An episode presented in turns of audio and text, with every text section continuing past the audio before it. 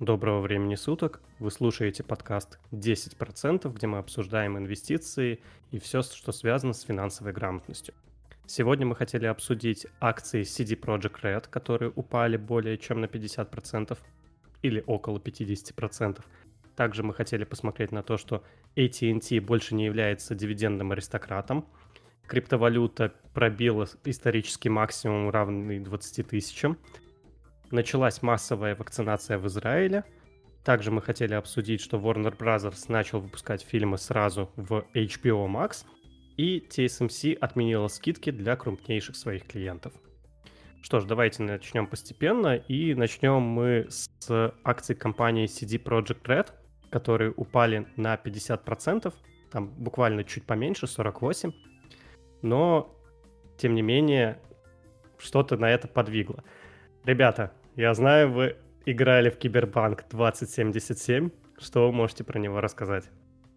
Ну, я могу рассказать, что игра на самом деле вышла неплохой. Не то, как ее захейтили. Но давайте я сначала какой-нибудь такой, некий такой экскурс в историю сделаю. Почему, собственно, эта игра важна и почему так на нее отреагировали игроки. Начнем с того, что эту игру анонсировали еще, наверное, в 2013 году, и эта игра один из самых долгожданных долгостроев, по-моему, мне кажется, даже 2012 год, но неважно. Вот, и каждый год э, CD Projekt Red пыталась носить какую-то информацию об игре, они что-то показывали, но игроки уже были, так сказать, на на взводе, потому что последний год был перенос за переносом, и вот CD Projekt выпустили новую игру, и эта игра оказалась практически неиграбельной на консолях PlayStation 4 и Xbox One. И, естественно, игроки начали возвращать деньги за игру, но там на самом деле еще отдельная история с возвратами. Но суть в том, что игра на старых консолях вышла неиграбельной, а на компьютерах она вышло настолько неоптимизированное, что тебе нужно, чтобы играть на там комфортных условиях, тебе нужно одно из самых топовых желез. А тебе нужно одно из самых одно, сам, одно из самых топовых железок. Блин, как это сказать? Короче, Не, ну, в целом понятно. да. Максимально прокачанное железо, которое ну, стоит там неподъемных денег. Ну хорошо, так а почему все-таки упали акции? То есть я с тобой просто разговаривал до этого, ты говорил, что игра очень классная, то есть она действительно прикольная, ты будешь за нее топить. Я то, что смотрел видео в интернете, я не играл сам в эту игру, но я видел очень много проблем, где там и люди застревали в каких-то в полу где-нибудь, где там люди просто отлетали от того, что столкнулись, просто коснулись там машины, и очень много багов в этой игре почему, ну, понятно, почему акции просели, но к чему вообще готовиться? Смотри, э, давай, давай просто я еще кое-что объясню, что э, для тех, кто не знает, давайте устроим вообще, почему так вышло со старыми консолями, потому что это тоже важно, почему акции просели и как это в дальнейшем отразится. А, почему, собственно, игра не, игра не играбельна на старых консолях? Просто потому, что там HDD до сих пор стоит. И игра была, она разрабатывалась прицелом под новые накопители SSD. И, соответственно, подгрузка текстур с такой же скоростью, как она возможна на современных компьютерах и на, на современных консолях, невозможно. Естественно, игра играется плохо на старых консолях. Но CD Projekt Red не могли просто взять и выпустить игру под новые консоли, только под новые. Скорее всего, это связано с с какими-то внутренними устройствами магазинов PlayStation Store и Xbox Store, потому что сейчас, по крайней мере, то, что выходит, это все кроссген. То есть ты не можешь просто взять и выпустить только под новые консоли. А, судя по тому, что сказали в CD Projekt Red, ну, из руководителей, я точно уже не помню кто, Поэтому игра работает на консолях нового поколения в режиме обратной совместимости. Что касается багов, это не такая большая проблема, потому что взять любую игру с открытым миром, баги есть везде. Тот же Ассасин, который выходит каждый год одним и тем же, имеет новые баги, хотя игра, казалось бы, об одном и том же, один и тот же геймплей.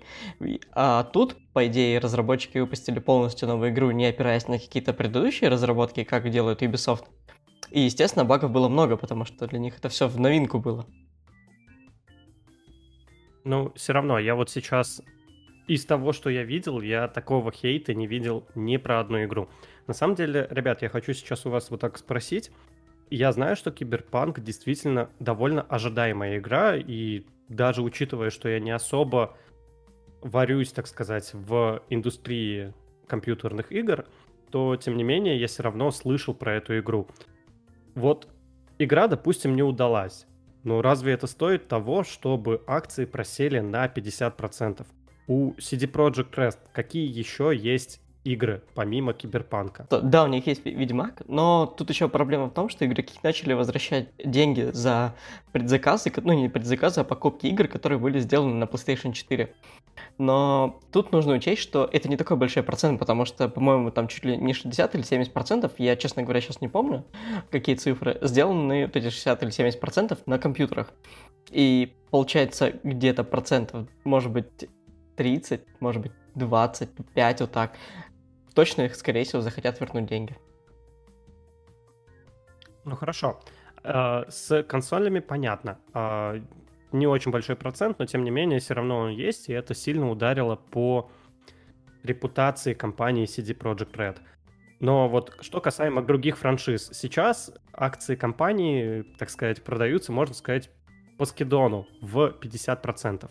На самом деле, если сейчас посмотреть, то от самых минимумов компания уже отросла на 25%, и уже был вот этот отскок, и вряд ли мы сейчас пойдем пробивать новое дно.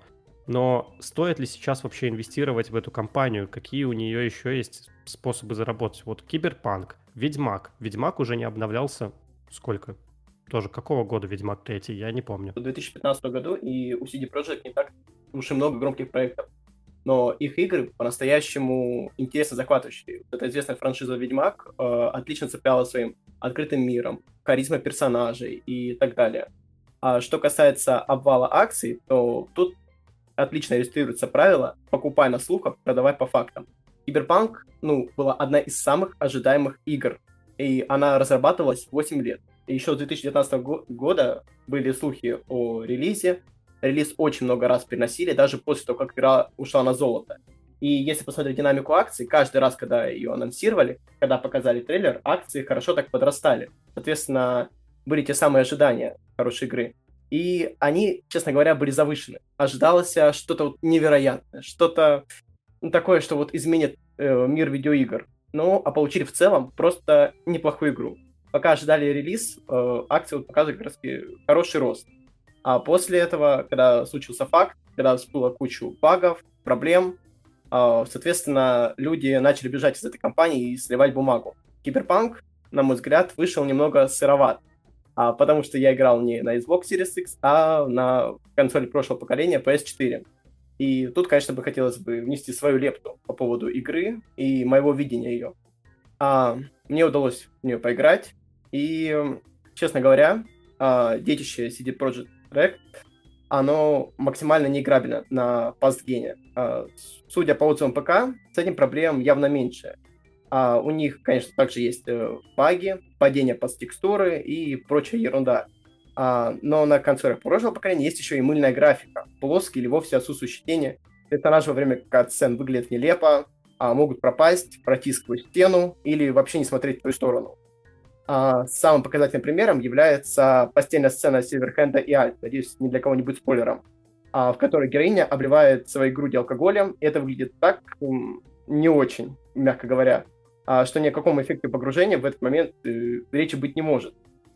И это касцена, не сам геймплей. А на Metacritic оценка пользователей среди консольщиков составляет 2,9, что по большому счету выглядит на самом деле справедливо. Компания CD Projekt Red обещала вернуть деньги, о чем было сказано. Правда, ценовая политика Sony и Microsoft с этим считаться не хочет. А Sony и Microsoft э, деньги не особо торопятся возвращать. А на хорошем ПК игра, несомненно, выглядит лучше.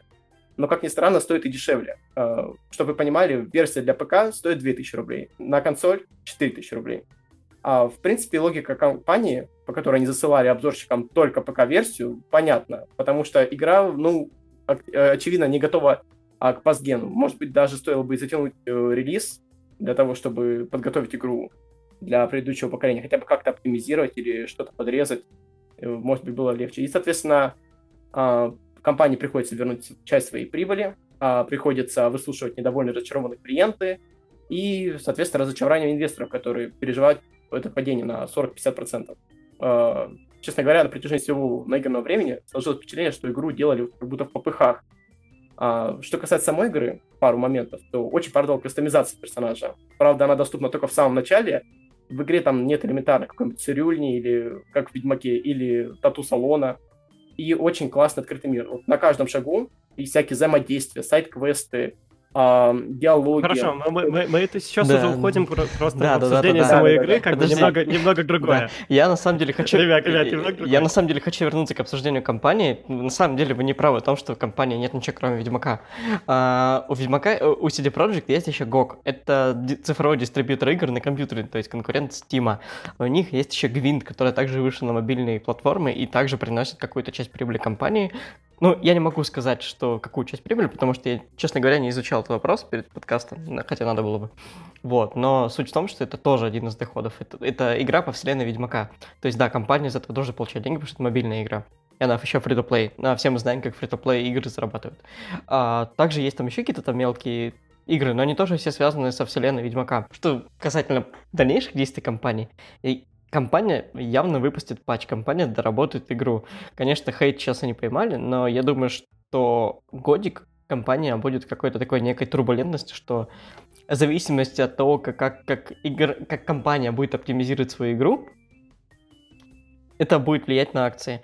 Сейчас игра, да, не очень оптимизированная, но через год, через полгода, возможно, эту игру допилит, и хейт спадет, и компания снова восстановит свою репутацию среди игроков. Я, я на самом деле в этом даже уверен. Но это не столь важно, но окей. Смотрите, на самом деле, вот я сейчас посмотрел вот на график, да, я даже скинул в чатик, я провел линии, э, линии тренда, так называемые, которые кто-то считает, что линии тренда не работают, кто-то считает, что работают, я их провожу и ими пользуюсь. И в целом я могу сказать, что мы упали в рамках э, тренда, то есть мы упали вроде бы на 50%, но тем не менее это укладывается в растущий тренд, который еще не пробит. И в целом, возможно, даже интересно было бы зайти в эту компанию. Но Она не продается в а, что я России. могу сказать? А, погодите, CD Projekt Red не прода- нельзя купить? Нет. Нет. Она на польской О бирже чем мы тогда вообще здесь собрались?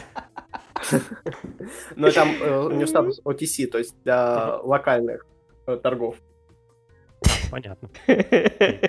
Ну все, да, а что там обсуждать дальше, да? Да-да-да, тогда что действительно обсуждать дальше? А, В целом, единственное, что я могу сказать, что 1 апреля у них будет отчетность, где они ожидают прибыль в 13.23 на акцию. И, скорее всего, эта прибыль будет сильно-сильно ниже, потому что все-таки возвращали э, предзаказы. И поэтому я думаю, что если заходить, то только после 1 апреля. Но в целом, раз уж эта компания действительно не торгуется, нету возможности заработать, я, наверное, предлагаю закончить, на самом деле, с этой темой и приступить к следующей. Что хочется сказать? Одна из следующих тем — это то, что AT&T больше не дивидендный аристократ. Для начала давайте обсудим, расскажем вообще, кто такие дивидендные аристократы, что это за такое пафосное название. Дивидендными аристократами называют компании, которые торгуются уже какое-то время на рынке и повышают дивиденды на протяжении более 25 лет подряд. То есть каждый год они должны повышать дивиденды, чтобы стать дивидендным аристократом. Многие компании очень дорожат этим статусом, потому что этот статус действительно очень тяжело заработать. И AT&T — это одна из компаний, которая была дивидендным аристократом. Они на протяжении долгого времени повышали свои выплаты дивидендные, но случилось нечто, и в следующем году они объявили, что они не будут повышать свои выплаты. В целом, как по мне, это не столь критично, но я ожидаю, конечно, падения за счет этой новости, потому что это действительно очень неприятно.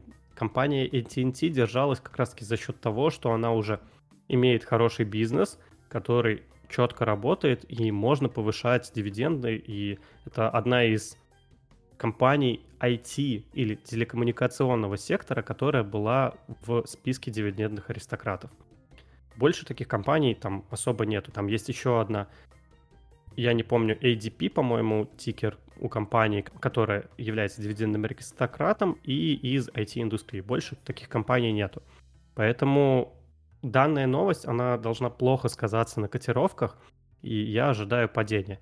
В целом, сильно компания AT&T от этого не испортилась. То есть компания AT&T, понятно, почему они перестали повышать дивиденды. На самом деле у них сейчас огромный долг, который равняется, по-моему, 148 миллиардам долларов. То есть сама компания AT&T капитализация 200 миллиардов, а долг у них на 148 миллиардов — это довольно крупный долг. Плюс э, им надо сейчас развивать такие сервисы, как HBO Max, который в будущем планируется, что действительно будет э, хорошие дивиденды приносить для компании. И им надо также развивать технологию 5G.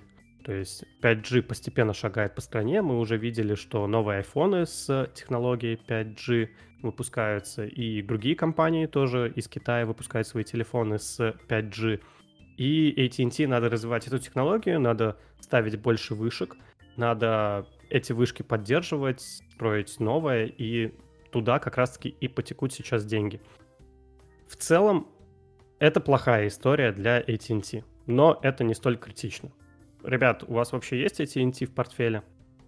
А, нет, но я так понимаю, компания сейчас стоит перед непростым выбором, либо сохранить кэш на развитие и поддержание конкурентоспособности, либо гнаться за этим статусом дивидендного аристократа. Меня вот лично всегда с ней смущало 108% payout ratio, то есть процент выплаты дивидендов от прибыли. То есть он превышает всю прибыль, и сейчас от этого растет, естественно, долговая нагрузка компании. В компании сейчас появляются новые подразделения, ну, тот же Warner Brothers э, нуждается в спонсировании HBO Max. Я сам держу такую компанию дивидендную, JP Morgan, и она тоже сейчас пострадала в текущем году, и ФРС наложил ограничения по увеличению дивидендов, но остается вера в эту компанию, а, и хоть котировки просели, но сейчас снова восстанавливается после такого падения. Я думаю, с э, AT&T будет все хорошо, и раз на 36 лет смогла показывать такой рост, в будущем, может, где-то в четвертом квартале следующего года, мне кажется, снова он будет рассчитывать на привлечение нового денежного потока и увеличение дивидендов.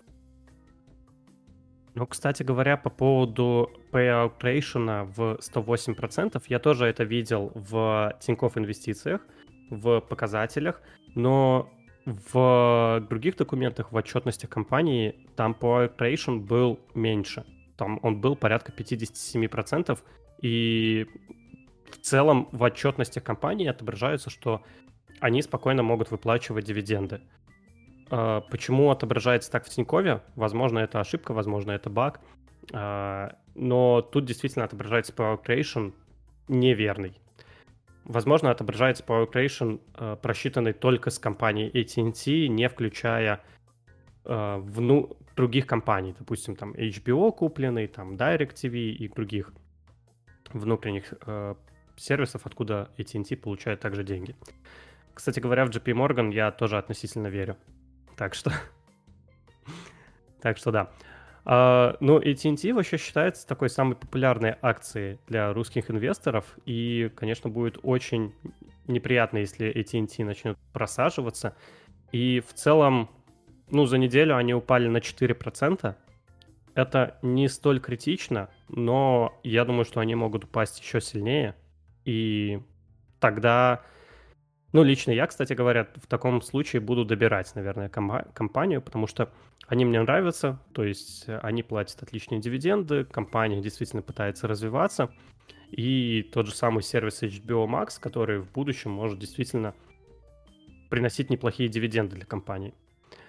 Кстати говоря, про HBO Max, э, Warner Brothers начали, сделали анонс, что все фильмы, которые они выпускали и планировали выпускать в кинотеатрах, они сразу будут выпускать на площадке HBO Max. В целом это такой, формирует для нас новую эру, что новые фильмы постепенно начнут вытеснять из кинотеатров, и мы будем их смотреть дома, в кругу семьи, на стриминговых сервисах. Жень, я знаю, ты хотел обсудить эту тему. Что ты можешь по ней сказать?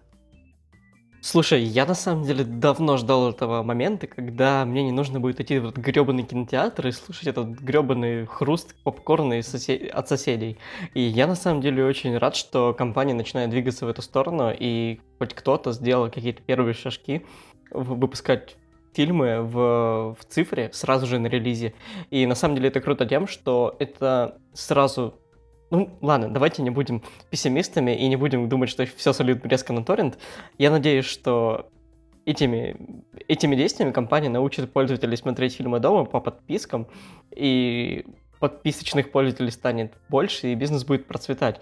А, соответственно, к этому могут подключиться уже Disney а, со своими там Марвелами и какие-то там какие-то другие большие компании. Я, честно говоря, не очень в курсе там кинокомпаний, которые выпускают фильмы, поэтому я только знаю Disney и HBO.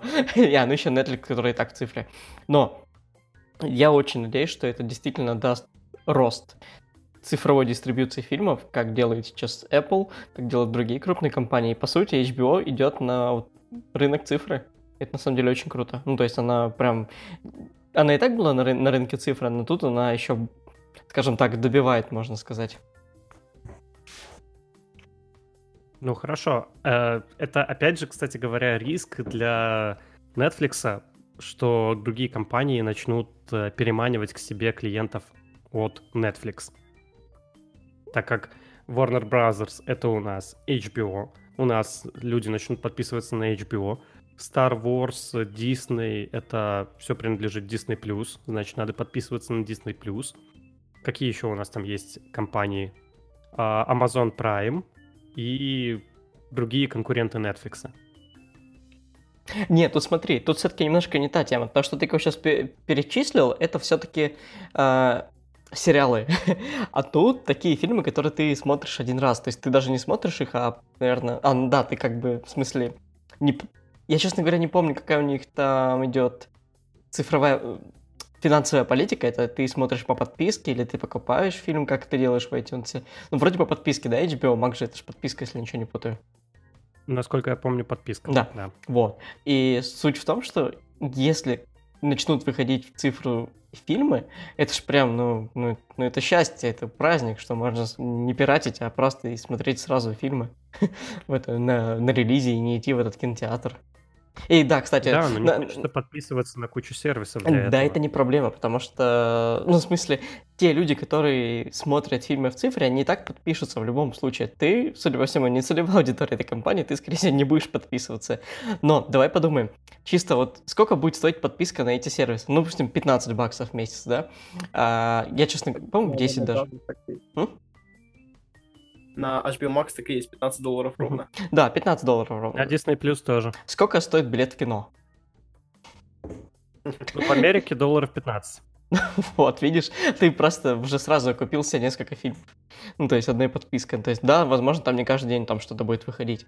Но если... Да, но ты же в кинотеатр тоже не каждый день действительно ходишь, а тут тебе сразу нужно платить за 4 сервиса. Да нет, и это, конечно, да нет, понимаешь, печально. понимаешь, что даже я такой сижу, думаю, угу, так, похоже, нормальные выгодные условия, что мне не нужно идти в кинотеатр, и я могу посмотреть фильмы легально, еще в оригинале, то есть без этой, ну, русской озвучки. Ну, я просто ж не люблю смотреть фильмы с русской озвучкой.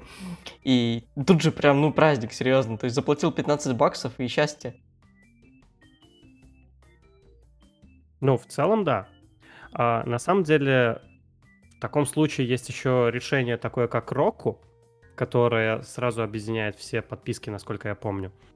И там это можно смотреть, но это немного не подходит. Там Netflix, Hulu, Amazon Prime, Disney+, что еще? Spotify, ну, Spotify, ладно, окей. BT Sport, но это уже что-то такое неинтересное. Какие-то каналы и что-то еще. Ну, данный сервис работает в Америке, в России, насколько я знаю, он не работает. И тут нету, нету, нету я еще, кстати, хочу, я, я, я еще, кстати, хочу добавить по поводу HBO, что сейчас же пандемия и как бы до сих пор все-таки идет. И все-таки люди пока что особо никуда там, ну, стараются не ходить, и все-таки кинотеатры пока еще работают не в полную силу. И это на самом деле очень крутой момент выпускать такой сервис, э, точнее, добавлять фильмы в этот сервис, чтобы люди научились, как бы привыкли к этой подписке, и они потом понимали, что зачем мне идти в кинотеатр, если могу посмотреть дома. Тем более дома ты как бы... Сейчас уже у всех там, те, кто есть свои там квартиры или там дома, у них обычно есть уже достаточно хорошие телеки, достаточно хороший звук, кто любит кино. Поэтому я думаю, блин, это прям вообще киллер фича, и тем самым HBO там все, ну, точнее, это даже NTT привнесет больше новых клиентов и будет больше денег получать. Я тоже рассчитываю, что за счет этого у AT&T будет прирост в HBO Max, потому что действительно они Warner Brothers выпускают крутые фильмы, у них огромная киновселенная DC, у них э, фильмы киновселенной Гарри Поттера, то есть фантастические твари, у них есть множество одиночных проектов, не знаю, какие у них еще есть франшизы, но действительно фильмов довольно много. Warner Brothers, я думаю, знают действительно все. Как я вижу, сейчас на investing.com Слава скинул как раз таки, что у AT&T payout ratio равен 136%. Я сейчас, на самом деле, все это время искал в SEC документы о payout ratio, э, нашел форму 8К, да, 8К, но в ней сейчас вот на быстрый взгляд я не смог найти каких-либо данных по поводу выплаты дивидендов. Поэтому надеюсь, что я найду, и мы об этом напишем как раз-таки в нашем телеграм-канале, поэтому подписывайтесь и не пропускайте такую важную информацию про payout ration от AT&T. Хорошо, а к чему еще вообще может привести нас вот то, что Warner Brothers действительно начнет выпускать стриминги? То есть, Жень, ты, конечно, рассказал про то, что надеемся на то, что у нас все другие компании также начнут выпускать свои фильмы сразу в стриминг. Но что касаемо прибыли, может быть, это это ведь не так прибыльно, как выпускать в кинотеатре. Подожди, почему это не так прибыльно? Ты же еще платишь кинотеатрам какой-то процент от э, продажи, ну, от показа фильмов. Да, в кинотеатрах ты платишь 50% обычно. 50% идет в фильму, а 50% за сам кинотеатр. Но ты платишь деньги за это. А непосредственно на площадках, таких как Netflix э, и там HBO, HBO Max, ты платишь куда больший процент, но из-за того, что это все распределяется сразу на кучу фильмов, то это выходит менее прибыльно. И многие режиссеры начали жаловаться, что их фильмы не будут показывать в кинотеатре. Многие режиссеры, вот, которые снимали фильмы «Чудо-женщина», какие там фильмы сейчас? Пять фильмов, по-моему, какие-то выпускать планируется сразу в HBO Max. Mm, слушай, Скорцезе тоже там что-то говорил про то, что ему не нравится, что люди смотрят фильмы на телефонах, но в итоге выпустил фильм для Netflix. Ну, как бы... Ну да, да, да, да. Поноет и... Ну, я просто скорее... Успокоиться. С точки зрения того, что это может действительно понизить стоимость фильмов, производства, из-за того, что фильмы не начнут так, перестанут так много производить э, денег, из-за того, что начнут выпускать в стримингах, то на фильмы начнут выделять меньшие бюджеты. И это может, не хочется сказать, что понизить качество фильмов, но удешевить их. Потому что мы знаем кучу фильмов, которые снимались за не очень большие деньги, но просто шикарно. То есть бюджет фильма — это далеко не самое главное. Главное, конечно же, это сюжет, там актерская игра и много других параметров. Но могут уменьшить. Я тут на самом деле начал немножко рефлексировать и подумал, короче, смотри, я по себе сейчас буду судить, что даже если мне фильм понравится, я, скорее всего, не пойду в кинотеатр, потому что я вообще, в принципе, не люблю кинотеатры. Я считаю, что это рудимент, который же давно нужно закрыть и снести. Но я бы посмотрел по подписке, я был готов заплатить за какой-нибудь условно там HBO Max, если бы он был бы в России, да, или как какой-нибудь способ я найду, если захочу. А, я бы начал бы смотреть это, но я, я при этом бы смотрел бы его легально, но я не пошел бы в кинотеатр. И сколько таких теоретически пользователей, которые захотят посмотреть дома, но не хотят идти в кинотеатр. А те, кто захочет пойти в кинотеатр, и так пойдут в кинотеатр. Поэтому я думаю, что, скорее всего, HBO себе э, больше просто зрителей получат, они, они наоборот не уменьшат. Ну, HBO, естественно, они больше зрителей получат, но а сами фильмы с этого получат меньше прибыли. То есть Warner Bros. как издатель, они должны получить меньше денег, но они просто пошли на такой шаг из-за того, что фильмы теряют актуальность, а, делали рекламную кампанию, делали много разных вещей, и сейчас, так как пандемия, в кинотеатре фильмы не выходят, и, опять же, тот же самый «Довод» от Кристофера Нолана — интересный довольно-таки фильм, но он еле-еле отбился в прокате. Хотя Кристофер Нолан это делает фильмы, которые делают X5 сразу. Мне вот кажется, что такой механизм подписки будет крайне меня... сильно менять э, наше привычное восприятие фильмов. А, то есть, мне кажется, теперь механизм кинотеатров э, под очень большой угрозой. То есть, э, инвесторам Cinemark Park большой салют. А, и да, конечно, правильно Андрей сказал, что мы сейчас становимся на таком припутье, что, возможно, качество фильма будет снижаться. И другой вопрос, сколько найдется таких каких-нибудь условных Ларсов фон Триеров, которые в одном ангаре снимали шедевры, а, и, и что будет в целом с индустрией. Я лично как-то к этой новости отношусь двояко. Понятное дело, что сейчас другие компании подхватят этот механизм, а, и в общем, посмотрим. Не, ну come on, ну, ну, ну, вся, ну вся же, ну как тот же Netflix же снимает неплохие сериалы, и там не такие раздутые бюджеты. Ну то есть, блин, давайте, я, я не считаю, что это правильно оценивать как бы фильм по бюджетам, потому что, блин, если посмотреть на бюджет любого там блокбастера, давайте тогда посмотрим, что там, какие бабки уходят на условного Джонни Деппа, который там все ставит э, как эта херня называется там, когда ты там свои требования вы, там выкладываешь э, режиссеру или кому, ну неважно, в общем, как минимум перестанут платить огромные бабки всяким там крутым актерам и будут нанимать более дешевых актеров и тем самым давая ну, возможность каким-то менее хайповым актерам пробиться наверх. Я на самом деле даже считаю, что это хорошо. Ну, может быть, действительно, кстати, они не смогут вот э, платить такие деньги вот э, более знаменитым актерам, и более знаменитые актеры просто начнут меньше зарабатывать. То есть за счет вот этого всего. Ну вот смотри, допустим, Кристофер Нолан для реалистичности в одной из сцен а, уничтожил настоящий Boeing 747. А, если кто смотрел фильм, поймет, о чем идет речь. И просто тогда можно было бы, конечно, удешевить это, сделать компьютерной графикой, но это бы не выглядело бы так эффектно. А во-вторых, бы не сделало бы такой ажиотаж вокруг этого фильма. И в целом, допустим, некоторые фильмы предназначены чисто для показов в кинотеатре.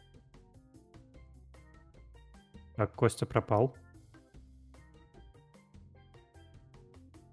Ребят? Да, да, да. Да, я, я здесь, здесь. Я, э, я, честно говоря, тоже у меня была просадка по интернету, как раз когда я хотел задать вопрос по CD Projekt, я его задал, а потом понял, что у меня в этот момент отвалился интернет, и когда он мне появился, уже была другая тема. Понятно. Так, Костя пропал. Ну, в целом ясно. Э, окей, ну... Я, я просто хочу, целом, я просто я хочу думаю... дополнить его тему про то, что он сказал, что фильмы, некоторые фильмы для кинотеатров предназначены. Это, не совсем, блин, правильно. Ну, то есть... Э, это как бы предрассудки. То есть Скорсезе, говорю, опять же, на примере Скорсезе, который также говорил, что некоторые фильмы предназначены только для кинотеатров. Ну, блин, в итоге этот же чувак выпустил фильм для Netflix. Ну, ну как бы, это все двояко, это все, блин... Я, блин, готов смотреть, если фильм хороший, то я буду смотреть на каком-нибудь бичевском планшете с какого-нибудь там 720p. Ну, блин, если я хочу посмотреть этот фильм. Ну, давайте мы сделаем такой общий вывод. Сейчас все-таки будущее за подписками, и в том числе, как в качестве подписок, стриминговые сервисы сейчас тоже на коне. Поэтому я думаю, об, об этом как бы можно сказать, что это вот наше будущее. Да? Да. Да. Супер, хорошо. А, Слава, а что за вопрос ты вообще про CD Project Red хотел задать? Вопрос про CD Project у меня был следующий. То есть, э, да, безусловно, мы можем сказать о том, что завышенные ожидания были к проекту, и многие люди действительно, может быть, себе напридумывали каких-то фантастических вещей, и реальность оказалась, как говорится, суровой. Но а, когда игры выходят, безусловно, все знают э, то, что там они бывают не оптимизированы, что существуют баги.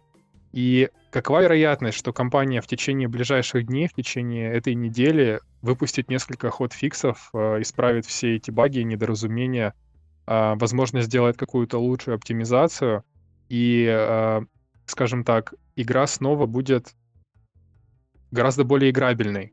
Каковы э, шансы того, что котировка самой компании на бирже, она из-за этого вырастет, если люди перестанут так в панике продавать сразу же после релиза? Слушай, на, самом... самом деле Женя уже ответил на этот да, вопрос. Да, да, ну, ну я ему повторю, а, что вообще нулевая вероятность, потому что как минимум они не выпустят фикс в ближайшие дни, это точно нужно э, э, ждать середины весны, когда они доведут эту игру до ума. Это раз. А во-вторых, э, даже если они там пофиксят, как сказал Андрей, они просто упали в рамках тренда, потому что они упали во время там, ну, коррекции рынка, и тогда падало все. Просто CD Projekt досталось больше, потому что, ну, они там зафакапили и они не доведут игру до того момента, чтобы те люди, которые хейтили игру, они ее перестали хейтить, потому что, ну, они уже сразу сказали, что игра не будет выглядеть лучше на PlayStation 4. Ну, в общем, я надеюсь, мы ответили на твой вопрос.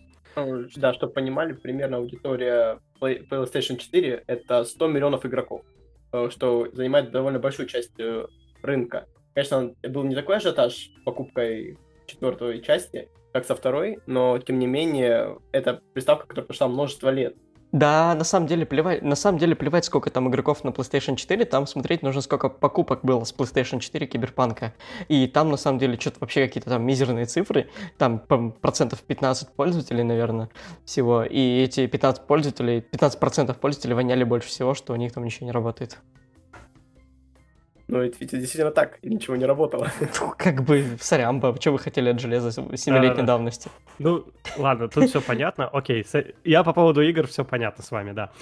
Uh, TSMC, компания, которой я все никак не могу выучить название, отменила скидки для крупнейших клиентов.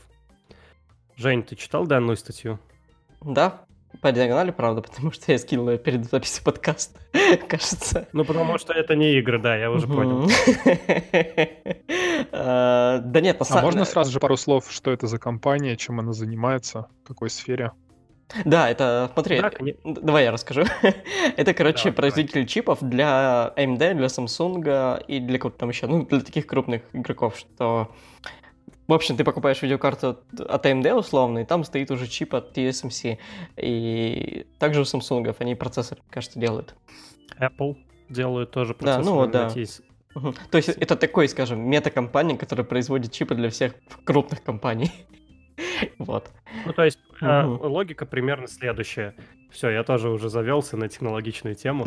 э, логика примерно следующая. AMD либо Apple придумывают чип, как он будет компоноваться, что там будет сделано, и они отдают это на заводы TSMC, чтобы те эти типы чипы сделали. И TSMC уже отгружают обратно готовые чипы. То есть это работает примерно таким образом. Вот, смотри, среди клиентов TSMC такие гиганты индустрии, как Apple, Nvidia, AMD, Qualcomm, MediaTek и другие. ну, понятно, что другие, там понятно же, какие идут.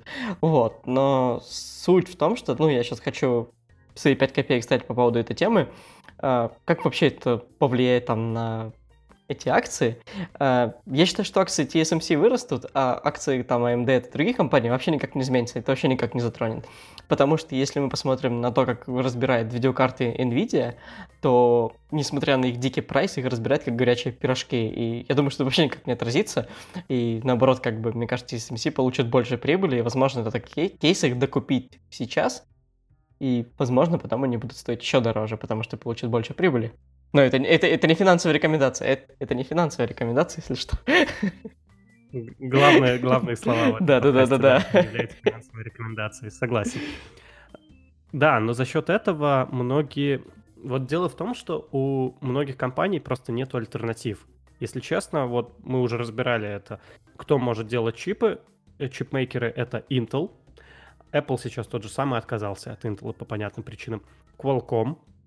Чипмейкерами являются Samsung, Huawei. И Mediatek, по-моему, все-таки у TSMC заказывает. Да, да, да, да. Да, значит, у нас вот есть четыре основных чипмейкера, у которых есть свои заводы, которые могут делать вот непосредственно чипы. И в целом, действительно, вряд ли компании смогут отказаться от услуг TSMC. То есть, э, если многие американские компании, они не могут воспользоваться Huawei, э, чипами, которые они делают, потому что э, санкции на Китай. И, и чипы они делают пока, откровенно говоря, отстающими от рынка. Qualcomm делают неплохие чипы, но Qualcomm пока... В целом, кстати говоря, за счет этого может Qualcomm выиграть. То есть кто-то может перебежать к Qualcomm. Я в это слабо верю. Так Qualcomm, подожди, Qual- менее... Qualcomm сам заказывает чипы у TSMC. А, Qualcomm не является производителем, у них нету своих заводов? Ну, похоже на то, судя по тому, что в статье написано. Угу. Ну, хорошо, тогда у нас остается только TSMC, и альтернатив, по сути, нету.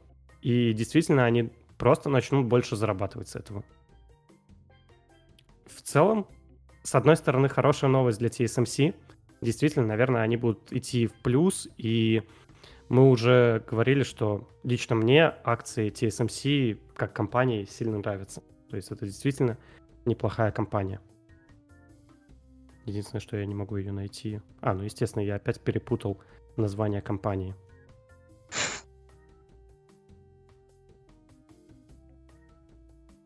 Микрон, по-моему, они делают процессоры там совсем уже тухленькие.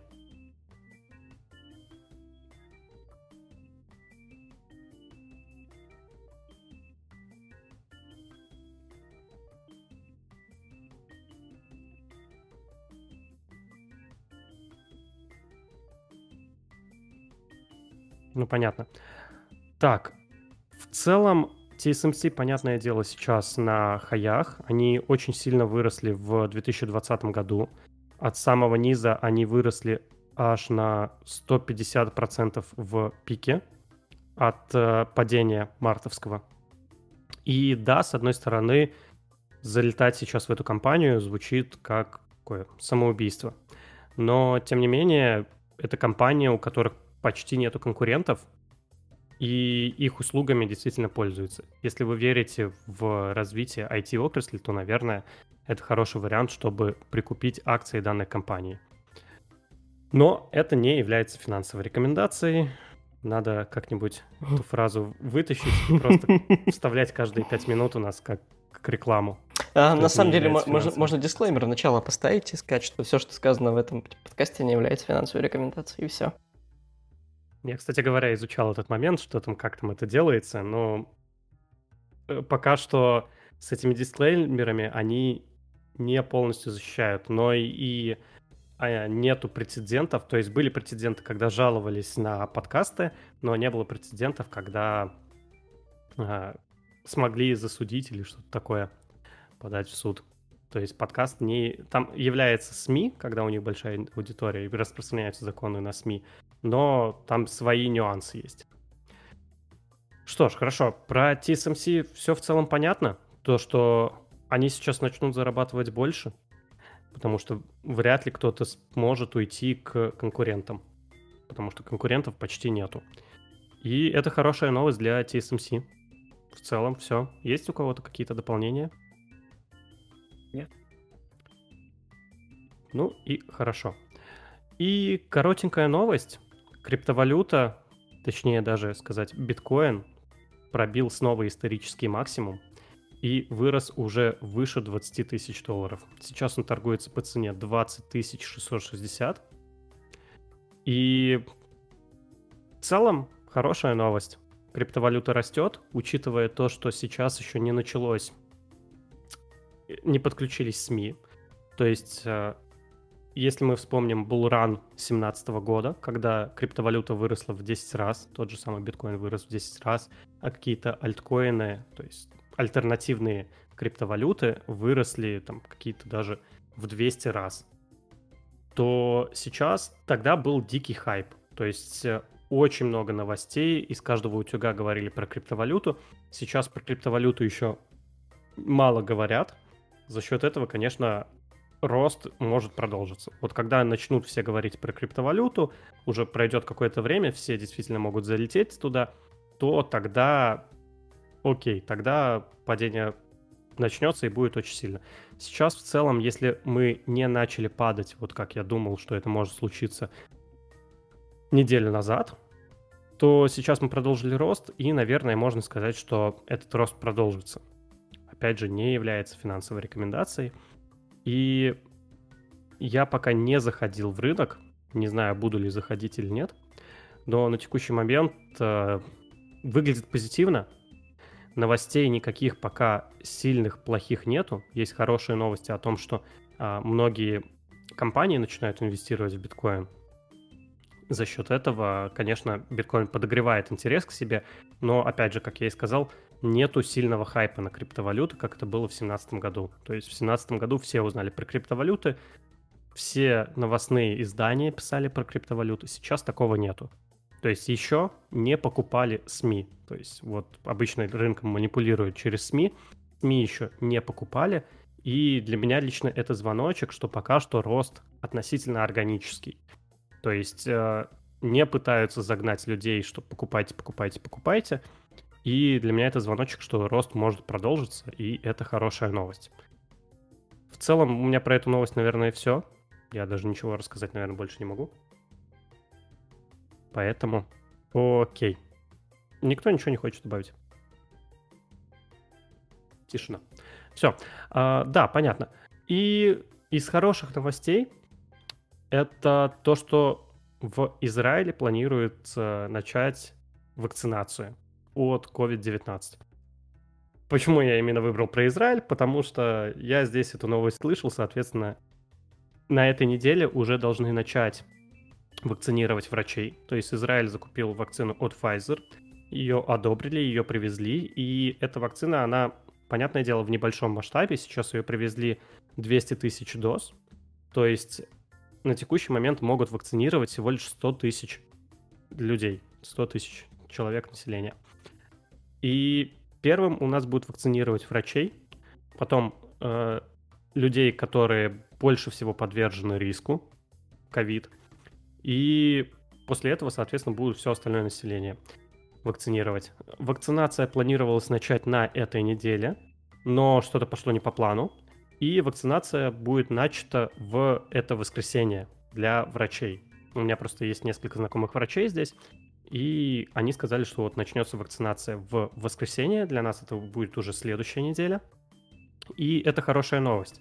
На самом деле, опять же, я не знаю, как это в других странах, странах Европы происходит, но есть какая-то надежда, что вакцинация скоро начнется, и весь этот кошмар постепенно будет заканчиваться. Что хочется отметить на данной новости? Эта новость, она положительная. Она не очень глобальная, то есть Израиль, понятное дело, маленькая страна, но я надеюсь, что это относится и ко всем другим странам в том числе. В целом хочется сказать, что хоть эта новость и хорошая, но не стоит сейчас сильно надеяться на это, потому что может возникнуть очень много так называемых черных лебедей. Черный лебедь — это неожиданная ситуация, которую мало кто ожидает, и она возникает на рынке, и рынки обрушиваются. То есть в данном случае черный лебедь у нас это был COVID-19, который к нам пришел, и оттуда все рынки начали обрушиваться. Это вот было буквально в этом году. С этой вакциной не совсем все ясно. То есть она сейчас, вакцина от Pfizer и Biotech, она сейчас протестирована на 70 тысячах добровольцев. Выявлены несколько побочных эффектов. Они не столь критичны. Но любая плохая информация, и рынки действительно могут испугаться и снова начать обрушиваться. Поэтому будьте осторожны, будьте готовы к тому, что вакцина может еще принести каких-то черных лебедей, и к этому надо готовиться. В целом у меня на этой новости все. Я тебя хочу немножко поправить. Я тебя немножко хочу поправить по поводу черных лебедей. А, вообще, черный лебедь это термин, который вел Насим Талеп, и он на самом деле уже высказывался по поводу того, что COVID-19 это черный лебедь.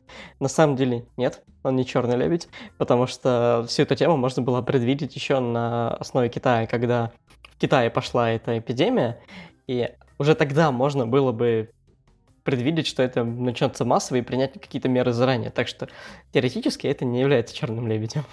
вот. А по поводу вакцинации, и я хочу сказать, что в России тоже начинается уже вакцинация, но не Pfizer, конечно, и не Модерной. Не будем рекламить, кем и зачем. Ну да, я понимаю. Но в целом, то есть это хорошая новость, действительно. Ну, кстати говоря, я не сильно там против вот этой вакцины российской. Я а, против. Не будем рекламить. Я против. А, ну, ну ладно, это мое мнение. Она не проверялась, но... Окей, а, мне не нравится, как ее за... С точки зрения маркетинга, как они поступили, то есть тот же самый президент опубликовал, что мы первые, кто это сделали, мне это не нравится, и то, что они не провели достаточно клинических испытаний. Но, тем не менее, в целом, давайте сильно сейчас об этом не будем. Хорошо, но что касаемо вот черных лебедей, это как раз-таки является черным лебедем, все-таки я с тобой не согласен, потому что это предвидеть можно было, да, но крупные игроки не могут из рынка вытащить сразу же огромную сумму денег. Плюс это нельзя было предвидеть довольно быстро, то есть мы... Я услышал, наверное, про ковид, может быть, в конце января.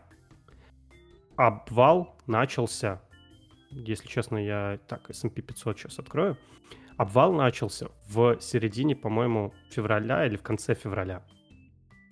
Поэтому довольно мало времени было, чтобы вывести деньги с рынка. Подожди, подожди. Во-первых, э, это не мои слова, то что это не черный лебедь, это Насима Талеба слова, он сам об этом говорил. А, во-вторых, о пандемии еще было известно осенью, даже в декабре, там, в ноябре, вот так уже было известно об этом. Ты Поэтому... чего? Не Да. было тогда пандемии. Пандем- Она, в принципе, А, Не-не-не, про, про- про первых, типа, пациентов с COVID-19 заражен. первый пациент в декабре появился. Подожди. Э, Может быть, что... COVID-19, только COVID-19, что он появился в 2019 году. И это был именно декабрь. Не так давно праздновался его годик, день рождения, так сказать, А, да, нашего точно, знаменитого вируса. точно. Ну да, тут даже пишут про пе- Мгм. 30 января. Так, вспышка впервые была зафиксирована в Ухане в декабре 2019 года.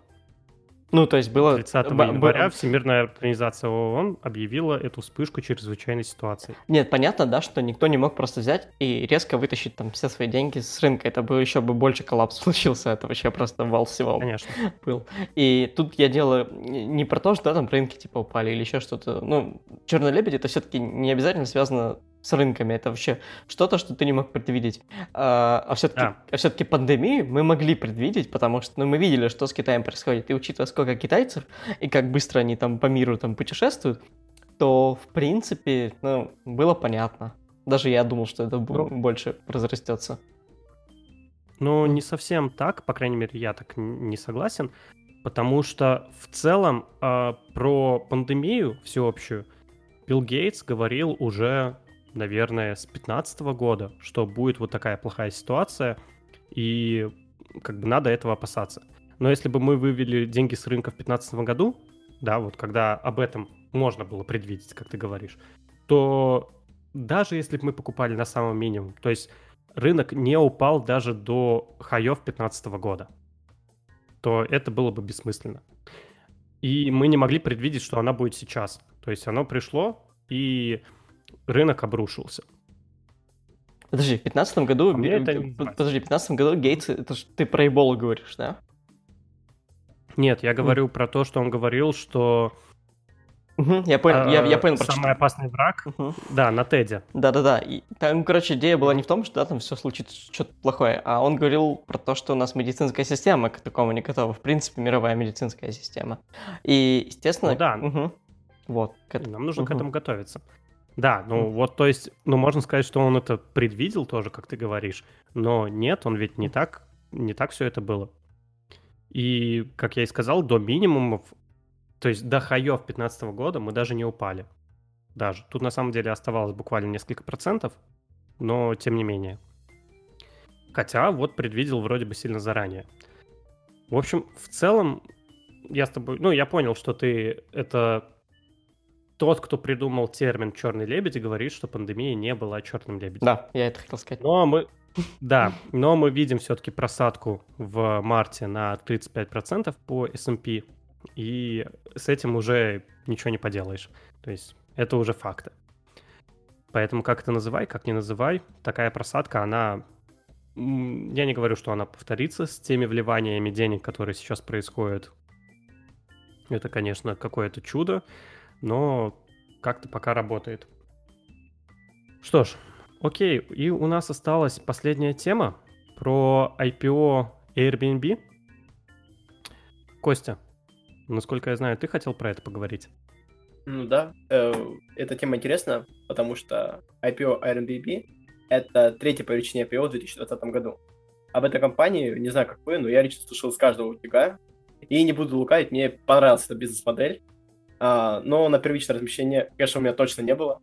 Тем более в требуемом количестве через российских брокеров, так уж точно. Для тех, кто не в танке, э, для тех, кто в танке, хочу э, пояснить. Airbnb — это такая платформа, где а, вы можете покаучсерфить, то есть э, напроситься кому-то в гости за какую-то символическую аренду. И на самом деле Airbnb очень, э, нам, очень крупная компания, в плане, что она сотрудничает с людьми с 65 тысяч городов и с, тысяч, из 191 страны мира. А, но IPO все-таки оказался неудачным, акции обвалились на 25%, тогда как раз-таки в тот момент, когда она вышла, началась такая мини-коррекция на рынке, и инвестор как начал быстренько сливать. Капитал начал постепенно оттекать оттуда, раз это новая компания, новая лошадка, и, соответственно, большие риски. Но самый сок был с российскими брокерами и нулевой аллокацией. То есть э, люди доверили деньги чтобы заказать акции по цене размещения, но не получили ни одной бумаги. Эта проблема была, кстати, у многих э, моих знакомых, которые участвовали в этом IPO. А, ну, компания, как по мне, интересна, и буду подбирать ее на коррекции. Сейчас там на инвестинге вышла статья, где рассказывается о том, что ее реальная цена где-то сейчас на уровне 96. Ну, чем при приближении к этой отметке, я думаю, добирать ее. А что вы думаете вы по этой компании? Ну, я думаю, что это не каучсерфинг. Я думаю, что это не каучсерфинг. Да, это да, каучсерфинг это другой сайт. Да-да-да. А, ну, наверное, ты с терминологией напутал, скорее всего. В целом, да, каучсерфинг это когда вы предоставляете свое жилье бесплатно, либо символическую плату, это там тортик принесете, и уже будет добро. Это создано Не, ну... для того... Ну, как, ты, ты бесплатно живешь. Ну, а, ты а, да, да. смотри, есть... Там, да, система фото. Смотри, есть на самом деле прям сайт отдельный, который так и называется Couchsurfing, и там действительно ты приезжаешь да. в город, ты как бы хочешь с кем-то там завести знакомый, ты ищешь человека, который тебе там понравится, там, грубо говоря, по фоткам или там по описанию, или там по, по чему-нибудь еще, по знаку зодиака, неважно.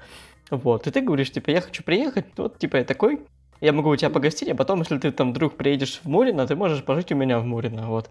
И как бы вот так это и происходит на каучсерфинге. На Airbnb ты именно платишь деньги за аренду, то есть там, там прям отдельный бизнес, то есть там чуваки сдают свою там квартиру посуточно, ну, то есть это, это разные все-таки вещи. Ну смотри, а, на сайте Airbnb есть такой раздел «Принимайте гостей», и можно свое жилье сдать, да, понятно, что не совсем та идеология, которая придерживается каучсерфинг, но я об этом. То есть тут э, можно и онлайн устраивают, и жилье, в принципе, можно свое сдавать, то есть тут полноценный бизнес можно открыть на этом. А сдаются там всякие микродома, э, сдаются таунхаусы и даже вот принимаются в качестве гостей. Я вот про эту, тему, про эту тему изучал. Так нет, гость, ты платишь бабки, и, конечно, ты будешь там, ну, классным гостем, потому что ты деньги замышлял. Но суть в том, что этот сайт не про там, не, кауч, не про каучсерфинг, а про просто посуточную аренду. Вот, а, а Ну да, да, да, скорее, я так, если правильно понимаю, э, ты что меня сейчас поправь. А каучсерфинг — это история, наверное, какая-то более ментальная, чем меркантильная. То есть э, сдается по большей части бесплатно и за вот, плату, тут как бы уже полноценная бизнес-модель на своем жилье. Не, каучсерфинг это просто знакомство. То есть ты ищешь там э, какого-нибудь там какого-нибудь чувака, скажем, ты хочешь поехать в Берлин, ты нашел какого-то чувака в Берлин, ты там, не знаю, хочешь, говоришь ему, я хочу приехать там к тебе там на пару дней, если ты не против, я тебе там привезу каких-нибудь президентов, и он там живет бесплатно, действительно, там, вы там тусите вместе, там, бухаете, а потом ты уезжаешь, и, может быть, когда-нибудь он будет в России, он тебе вспомнит про тебя и скажет, я хочу пожить у тебя какое-то время. Ты говоришь, да, без проблем. Вот про это коучсерфинг. Ну, то есть тут никто деньги не платит, тут чисто знакомство и, ну, какое-то удовольствие от новых знакомств. А ты сам пробовал пользоваться таким сервисом? И насколько это безопасно? А, нет, я не пробовал, но у меня была знакомая, которая только так и путешествует. У меня тоже много знакомых таких, да. Действительно довольно прикольно получается. Ну хорошо, мы в терминологии разобрались. Теперь про Airbnb. Airbnb — это действительно классный бизнес, который соответствует 21 веку. Мы живем в век таких сервисов, которые предоставляют нам такие агрегаторы. То есть, э, блин, я на самом деле начал этот спич и не подобрал сервисы, которые можно сказать наподобие. То есть, ну, хорошо, Steam, Booking, э, какие еще у нас есть подобные сервисы? Steam — это как агрегатор игр, то есть Steam не выпускает сам по себе игры. Ну, выпускает, но это отдельная компания. А Steam — это все-таки он агрегирует у себя какие-то предложения от других компаний. Booking. Uber экономика. Да, да, да, да, да. Ты действительно это называется Uber экономикой, ты действительно все правильно сказал. Вот. И Airbnb действительно вписывается вот в эту самую Uber экономику, которая также называется экономикой 21 века. И это действительно классный бизнес по аренде жилья. У них есть конкуренты, то есть тот же самый Booking действительно сильный конкурент, но у Airbnb очень отличный бизнес с точки зрения они не очень много тратят денег на э, производства. У них не требуется множество денег на развитие бизнеса. То есть требуются деньги на маркетинг, требуются деньги на развитие, но именно на техническую часть она не супер там сложная, назовем это так. Это первое. Второе, на Airbnb есть множество очень интересных предложений. Я, я, ради справедливости, я сказал, что IT-часть там не очень сложная, но я имел в виду, что IT-часть не очень сложная по сравнению с какими-то там Фейсбуком, либо таким довольно крупным проектом, который соразмерен с Airbnb. То есть, понятное дело, там все очень сложно, я тут не спорю, но я уже хотел... с точки зрения технической тут я, чуть попроще. Я уже хотел тебя пинать. Не, ну, тот же самый Facebook, ты понимаешь, у него куда сложнее там все. Да, понятно, понятно. У Airbnb они, сам, они самостоятельные, они крутятся, варятся сами в себе, и меньше интеграции, нежели там в том же букинге там требуется интеграции с отелями, там еще как-либо. Поэтому на IT-часть, да, они чуть попроще. За счет этого у них чуть поменьше багов. Плюс у Airbnb есть действительно очень интересные предложения с точки зрения дом на дереве, дом на колесах снять. Там. А, у нас, например, а, на море можно снять а, будку, в которой спасатели живут. Ну, там не, они не живут, они там находятся. И вот эту будку можно снять на Airbnb. То есть Airbnb это действительно классный сервис, где необычные вещи можно снять. Плюс там сейчас появляются различные проекты смежного характера. То есть сейчас они вроде бы делают проект по маршрутам, насколько я знаю.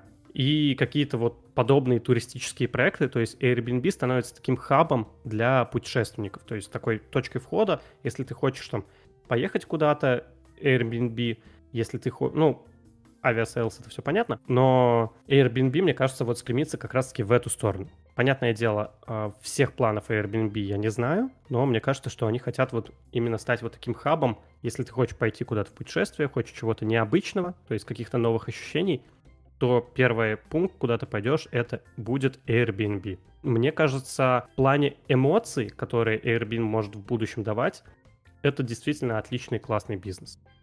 В плане переоценки или вот стоимости. Сейчас, мне кажется, Airbnb очень дорог. Честно, я не смотрел на график, я сейчас попробую глянуть, что с ним произошло. Но мне кажется, что он будет сильно завышенный, и да, он вырос с 150, 145 было открытие 10 декабря на NASDAQ. Он вырос до 165 и потом упал до 120. Сейчас его цена 140 и примерно стабилизировалась. Честно, я не смотрел на эту компанию с точки зрения всяких различных индикаторов, и поэтому мне тут сложно что-то комментировать. А, я, кстати, хочу еще заметить, что, что эта компания, на, насколько я знаю, Airbnb не приносит прибыли, то есть они пока что все-таки убыточные. Как Spotify, о котором мы обсуждали в предыдущем подкасте. Ну, да, по сути, многие компании сейчас ну, убыточные. Ну, в целом это нормальная история. Угу. Если мы говорим про компанию, которая вот развивается, которая планирует развиваться, то то, что они убыточные, естественно, они тратят все свои деньги в то, чтобы компания продолжила развитие, чтобы она захватила рынок. И это вполне нормальная история. Что касаемо капитализации, 8, 84 миллиарда. Ну, в целом, довольно крупная уже компания. И я, мне хочется сравнить ее с конкурентами. То есть я сейчас пока что не готов. Нужен, можно провести анализ. Может быть, проведу его на своем YouTube-канале. Если сделаю это, то дам информацию в нашем телеграм-канале, чтобы можно было глянуть. Но в целом компания мне непонятна на текущий момент. Слушай, на самом деле у них есть конкуренты, но они какие-то вообще маленькие, чтобы их даже вообще на бирже, это, понятно, это очевидно. Вот, но у них просто как расшифровывается, по сути, Airbnb? Uh, Air Bed and Breakfast. Uh, существует прям сайт, который так называется Bed and Breakfast. вот. И как бы есть конкуренты, но они прям супер маленькие, да. Поэтому можно сказать, что они вот такие вот одни в своем рынке. Ну да, ну bread and breakfast это уже такой термин, как снимают вот гостиницы. То есть я на том же самом букинге можно поставить галочку break and breakfast. То есть ты хочешь просто переночевать и с утра проснуться и съехать. То есть это такая идеология. То есть довольно часто я встречал вот именно такое название.